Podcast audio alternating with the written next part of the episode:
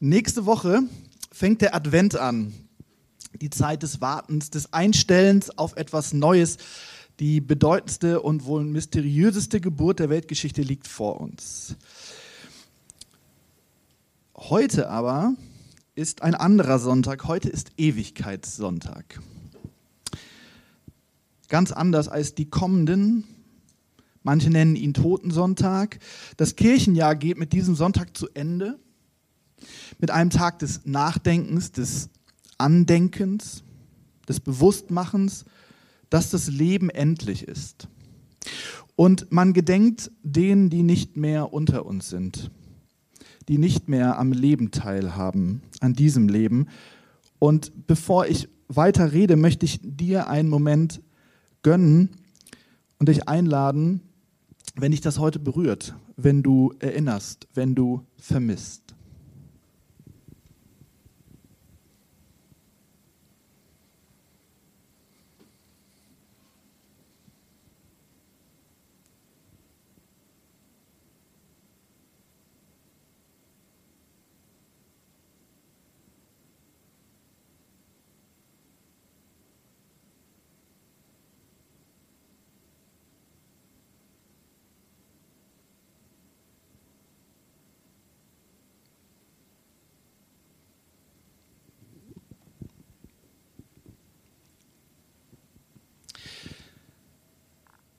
Heute geht es um gewisserweise um den Tod. Vielmehr geht es aber, und das ist ja dieses geheimnisvolle Zusammenspiel, es geht um das Leben.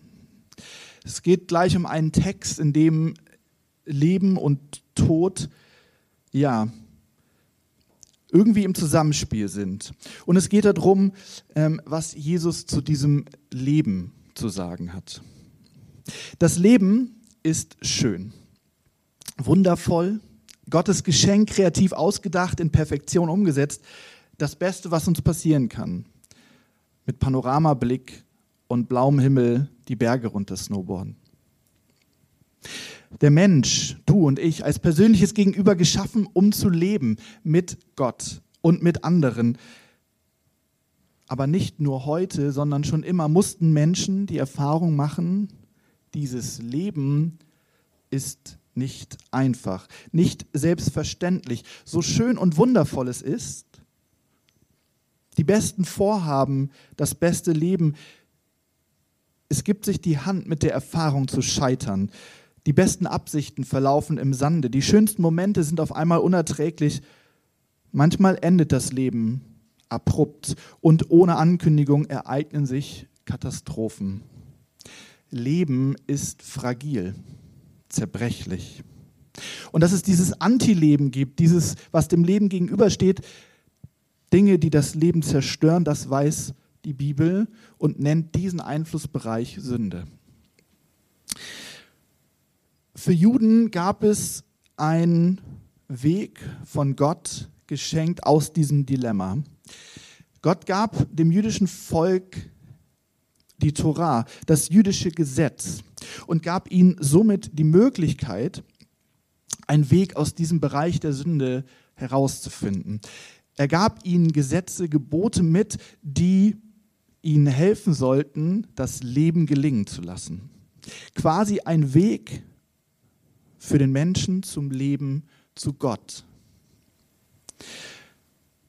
So kann man die Tora interpretieren, das Gesetz, Vielleicht wird man ihr damit aber nicht ganz gerecht.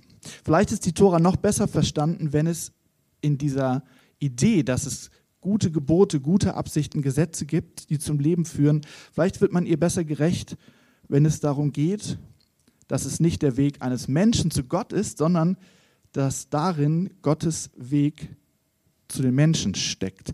Denn Gott offenbart sich Gott redet, Gott sagt, hey, ich habe etwas zum Leben zu sagen. Für Juden sind das diese Gebote, die Torah, etwas, woran man sich festhalten kann, womit man garantieren kann, wenn man sie hält, dass das Leben gelingt, dass Gemeinschaft gelingt und dass Gottesbeziehung gelingt. Und deswegen ist die Torah, sind Gesetze, diese Gebote im Glauben daran zu verstehen, dass in ihnen Gott zu Wort kommt und etwas zum Leben zu sagen hat. Jesus selbst war Jude und kennt deswegen dieses Gesetz, diese Torah. Das ist seine Tradition, das sind auch seine heiligen Texte. Texte, von denen auch er erhofft und von denen er weiß, dass sie zum Leben führen sollen, dass sie garantieren sollen, dass dieses fragile Leben gelingt und nicht scheitert. Zumindest in dem Einflussbereich, den wir als Menschen haben. Und gleichzeitig setzt sich Jesus mit diesen Texten auseinander. Ältere Texte, Jahrhunderte, vielleicht sogar Jahrtausende Te Jahre alte Texte, mit denen er sich auseinandersetzt, die überliefert wurden, die erzählt wurden am Lagerfeuer, die aufgeschrieben wurden und mit denen er nun auch unterwegs ist, als er selbst gelebt hat auf dieser Erde. Und er sammelt Menschen um sich herum, wie wir uns auch immer mal wieder versammeln in so einer Gemeinde und versucht mit ihnen dieses Gesetz, diesen Weg zum Leben richtig zu verstehen. Und es gibt eine markante Rede, die Bergpredigt, in der Jesus viele Dinge auf die Spitze treibt und wo er letztlich so einen Entwurf gibt, wie er leben, wie er das Gesetz, wie er die Tora versteht. Denn wenn man sie liest, ist die Tora, sind diese Gesetze, ist der Anspruch Gottes ans Leben unfassbar anspruchsvoll. Und eigentlich sind sie unmöglich einzuhalten. Und deswegen ist es gut und spannend zu fragen, wie geht denn Jesus selbst? Wie geht denn Gott, dieser Gott, der in Jesus offenbar wird, wie geht er damit um? Was er zuerst macht, ist, dass sich Jesus selbst unter die Tora stellt. Er sagt nicht, jetzt komme ich und jetzt habe ich einen besseren Plan und jetzt weiß ich, wie es geht und jetzt erkläre ich euch, wie ihr es auch noch machen soll und quasi stelle mich über die Tora. Er wertschätzt sie. Er wertschätzt sie mit ihrem Anspruch. Alles, was da so geschrieben steht, das möchte er in Ehren halten. Und gleichzeitig interpretiert er sie. Er will zeigen, wie die Texte verstanden sind, wie sie gelebt werden können. Und er sagt selber, dass er sie nicht auslegen und erklären will, nicht nur, sondern er wird sie leben und erfüllen, diesen Gedanken, die dahinter stecken. Er zeigt wie man Gottes Idee vom Leben umsetzen soll. Sein Leben wird Vorbild für alle um ihn herum, wie Leben gelingen kann. Und damit wird Jesus selbst mit seinem Leben die Erfüllung des Gedankens Gottes, wie das Leben gelingen soll. An ihm sehen wir, wie Leben gelingen kann. Spannend ist jetzt, dass wenn wir vielleicht das aufmerksame Leser dieses Textes oder der Texte um Jesus feststellen, dass Jesus selbst mit der Tora kein blindes Erfüllen von Aufgaben, von Geboten von, oder Vermeiden von Verboten versteht. Das Halten von Sklaven zum Beispiel, wie es in der Tora beschrieben und erklärt wird, wie man das machen soll, ist für Jesus an keiner Stelle eine Option. Das ist völlig absurd. Das Gebot, den Sabbat zu halten, wird von Jesus auf den Kopf gestellt, indem er sagt, hey, es gibt Wichtigeres als das Sabbatgebot. Und diejenigen, die sich Zeit seines Lebens penibel darum kümmern, dass das Gesetz eingehalten wird, den stößt er vom Kopf und ermahnt sie zu mehr Progressivität und Barmherzigkeit. Jesus geht es nicht darum, zu erklären, wie man am besten Schritt für Schritt, schwarz auf weiß, eins nach dem anderen die Gebote hält. Ihm geht, es darum, ihm geht es darum zu verstehen, was gemeint ist, wenn sich in diesen Texten, in dieser Schrift Gott offenbart. Nämlich Gottes Ja zum Leben und sein Wille zum Miteinander zwischen Mensch und Mensch und Mensch und Gott. Um das jetzt noch ein wenig zu verdeutlichen, habe ich euch einen Text mitgebracht aus dieser Bergpredigt, an dem ja, vielleicht ein paar Gedanken, ein paar Perspektiven deutlich werden, wie Jesus das meint, wie Jesus dieses Gesetz zum Leben versteht. Ihr könnt es nachlesen, wenn ihr möchtet und mitlesen. Steht im Matthäusevangelium Kapitel 5. Ihr wisst, Zitat Jesus, ihr wisst, dass zu den Vorfahren gesagt worden ist, du sollst keinen Mord begehen. Wer einen Mord begeht, soll vor Gericht gestellt werden. Ich aber sage euch, jeder, der auf seinen Bruder zornig ist, gehört vor Gericht. Und wer zu seinem Bruder sagt, du Dummkopf, der gehört vor den Hohen Rat. Und wer zu ihm sagt, du Idiot, der gehört ins Feuer der Hölle. Wenn du also deine Gabe zum Altar bringst und dir dort einfällt, dass dein Bruder etwas gegen dich hat, dann lass deine Gabe dort vor dem Altar. Geh und versöhne dich zuerst mit deinem Bruder und danach komm und bring Gott deine Gabe dar. Wenn du jemand eine Schuld zu bezahlen hast, dann einige dich mit ihm, solange du noch mit ihm auf dem Weg zum Gericht bist. Tu schnell, sonst übergibt er dich dem Richter und dieser übergibt dich dem Gerichtsdiener und du wirst ins Gefängnis geworfen. Und ich sage dir, von dort wirst du nicht herauskommen, bevor du alles bis auf den letzten Heller bezahlt hast. Jesus zitiert die Torah, ein Ausschnitt aus dem Gesetzbuch. Ihr sollt nicht töten, ihr sollt keinen Mord begehen. Ein Gebot, ein Anspruch, an dem ganz klar wird, den hat Gott an jeden Einzelnen, jeder Einzelne von uns. Und ein Anspruch, der ja letztlich Common Sense ist. Das ist ein Gesetz, ein, ein Gebot, das eigentlich keine Erklärung bedarf. Du sollst nicht töten, ist einleuchtend. Praktisch erleben wir es leider immer wieder anders. Leider gibt es viel zu viele Beispiele, jüngst in unserer Zeit, in der wir es anders erleben. Eine Schlagzeile aus Duisburg habe ich euch mitgebracht, die mich sehr erschüttert hat, weil sie irgendwie auch öfters vorgekommen ist. So und vielleicht eben anders. Da habe ich gelesen von einem Mann, der seine Frau und sein einjähriges Kind aus Wut einfach überfahren hat.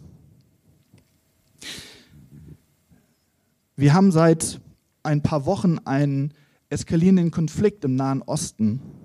Dieser immerwährende Konflikt, der jetzt eskaliert ist und wodurch Angriffe von Extremisten unsäglich, unsäglich viele unschuldige Opfer gefallen sind. Und im Wehren, im Versuchen, diesen Konflikt irgendwie für sich zu lösen, gibt es noch mehr Opfer und noch mehr Opfer, die eigentlich nichts an diesem Konflikt lösen oder tun können. Gestern war der ähm, Tag der ähm, Gewalt gegen Frauen, also aufmerksam zu machen, dass Frauen heute immer noch unfassbar viel Gewalt ausgesetzt sind. Und nicht nur Gewalt, sondern manchmal eben auch Gewalt, die in Mord endet. Wir haben unzählige Kriege, die ich jetzt gar nicht aufzählen möchte. Wir haben genug Beispiele um uns herum, in denen Menschen dieses Gebot täglich brechen. Du sollst nicht morden, du sollst das Leben nicht beenden. Jeden Tag erleben wir, wie Menschen Schuld auf sich laden, weil sie das Leben, vielleicht auch das eigene Leben manchmal, beenden. Nun bin ich jetzt so mutig zu sagen, und ich hoffe, dass ihr das auch tun könnt, und ich denke, dass ihr es auch tun könnt, dass das Thema Mord eigentlich nichts mit mir zu tun hat. Das ist eigentlich kein Gotteswort an mich. Das ist eigentlich was, wo ich noch nicht mal kurz davor stand, um zu überlegen, mache ich das jetzt oder mache ich das nicht. Hoffentlich werde ich das auch nie tun oder tun müssen. Und trotzdem ist es absolut wichtig, dass Jesus das zu uns sagt weil er damit etwas über das Leben sagt. Martin Luther hat in seinem kleinen Katechismus, das ist so ein kleines Lehrbuch, anhand dieses Gebots erläutert, dass Gebote nicht recht verstanden sind, wenn man sie schwarz auf weiß nimmt als Verbote, sondern wenn man sich fragt, was ist denn das, was aus dem Gebot heraus entstehen soll? Du sollst nicht töten verbietet nicht das Töten allein, sondern es fordert auf, sich um das Leben zu kümmern. Das Gebot ist da, um das Leben zu heiligen, nicht um etwas zu verhindern. Und wir erinnern uns, dass Jesus sagte, er will und er wird dieses Gesetz erfüllen. Und dann geht er einen Schritt weiter und geht von diesem alten Gebot, du sollst nicht töten, hin zu, ich sage euch, jeder, der auf seinen Bruder zornig ist oder seine Schwester, gehört vor Gericht. Wer zu seinem Bruder oder seiner Schwester sagt, du Dummkopf, der gehört vor den Hohen Rat. Und wer zu ihm sagt, du Idiot, der gehört ins Feuer der Hölle. Und jetzt wird es krass. Weil jetzt kommt dieser Text nicht nur vielleicht mir näher, sondern jetzt kommt er in mein eigenes Leben. Jetzt kommt er mir nah. Jetzt geht es nicht mehr um Mord und irgendwie abstrakt zu verstehen, was damit vielleicht gemeint ist, sondern es kommt in mein Leben. Es kommt nah an mich heran und ich muss mich fragen, was hat das jetzt mit meinem eigenen Leben zu tun? Das ist ein Wort an mich und wahrscheinlich auch ein Wort an euch alle. Wir alle waren schon mal zornig und haben schon mal aus dem Affekt Dinge getan, die wir nicht wollten. Wir alle haben schon mal Menschen beschimpft oder sind handgreiflich geworden. Mein alter guter Freund Jojo sitzt hier eben an der Gitarre und ich glaube, ich habe dich bestimmt schon mal Idiot genannt. Das kann ich mir nicht vorstellen, das nicht. Das ist ein Wort, das auf einmal ganz nah in mein Leben kommt. Und Jesus sagt knallhart, hey, das gehört bestraft, das, dafür gehörst du in die Hölle. Das sagt er zumindest knallhart und vielleicht etwas übertrieben. Könnte es nicht reichen, wenn wir bei Mord bleiben? Weil wenn ich das jetzt weiterdenke, ganz ehrlich, habe ich nicht mehr so richtig Lust, mich vor die Tür zu trauen. In dem Wissen, dass ich wirklich, wirklich in den kleinsten Dingen schon missbaue.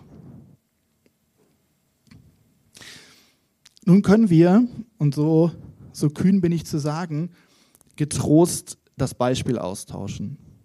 Wir können die Wortwahl austauschen. Wir können nochmal wegsehen von dieser Situation, dass ich Jojo Idiot genannt habe. Oder vielleicht auch noch was anderes, ich weiß es gar nicht. Und wir können jetzt nochmal draufschauen und wir können erkennen, hey, worum es Jesus geht, ist das Leben fängt im Kleinsten an. Denn die kleinsten Dinge können einen riesen Ausschlag geben. Die kleinste Beleidigung kann Ausdruck davon sein, dass ich das Leben nicht wertschätze, dass ich den anderen nicht wertschätze.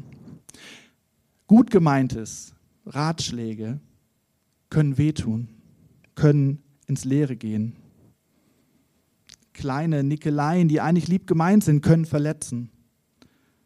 Die kleinsten Lappalien können die größten Narben hinterlassen.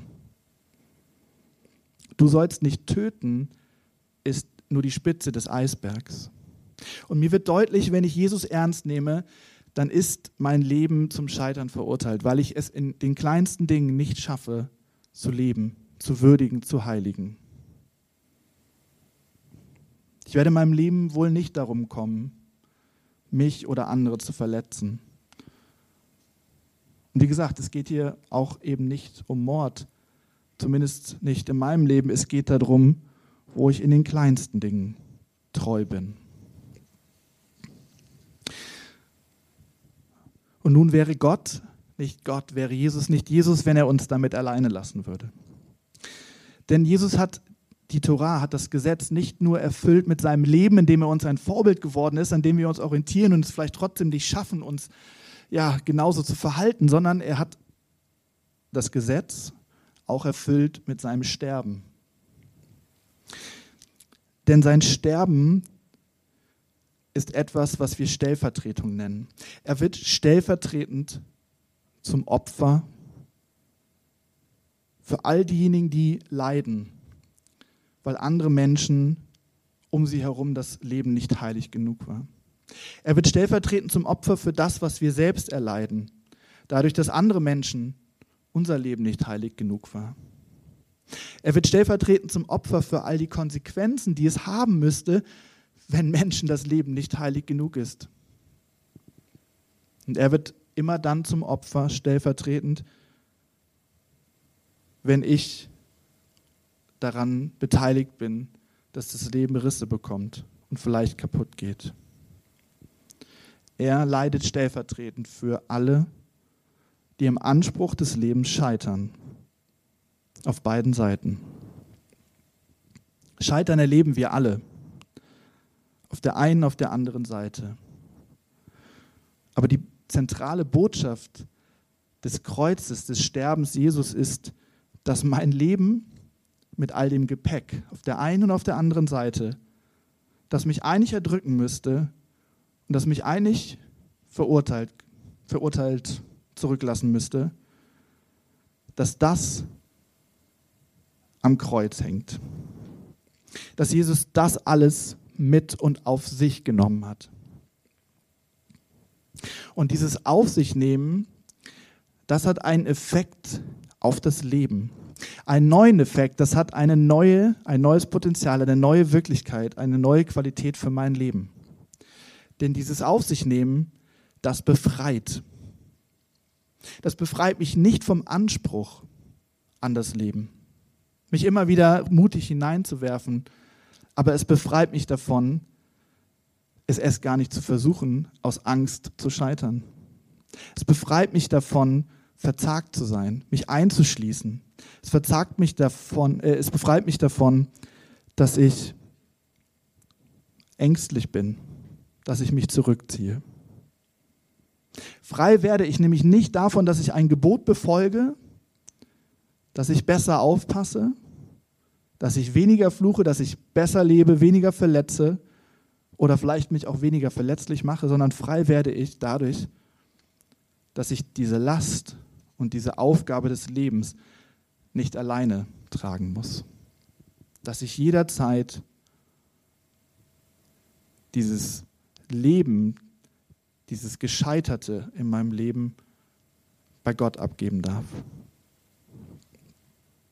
Und wenn ich das höre, dass ich frei werden darf, um dieses Leben zu leben, dann fangen auch an, diese Texte nochmal neu zu sprechen.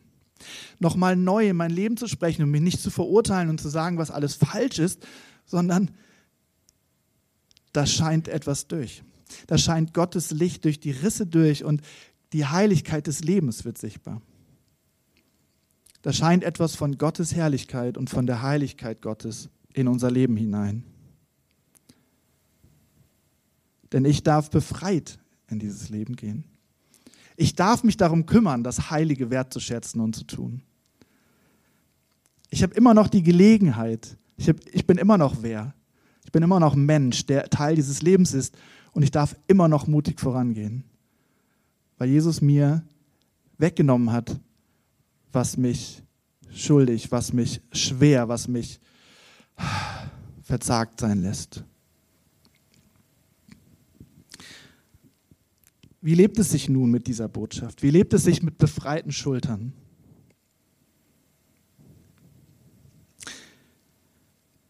Im zweiten Teil des Textes weist Jesus noch ein paar Dinge an, nämlich Dinge auszuräumen, die zwischen Menschen stehen.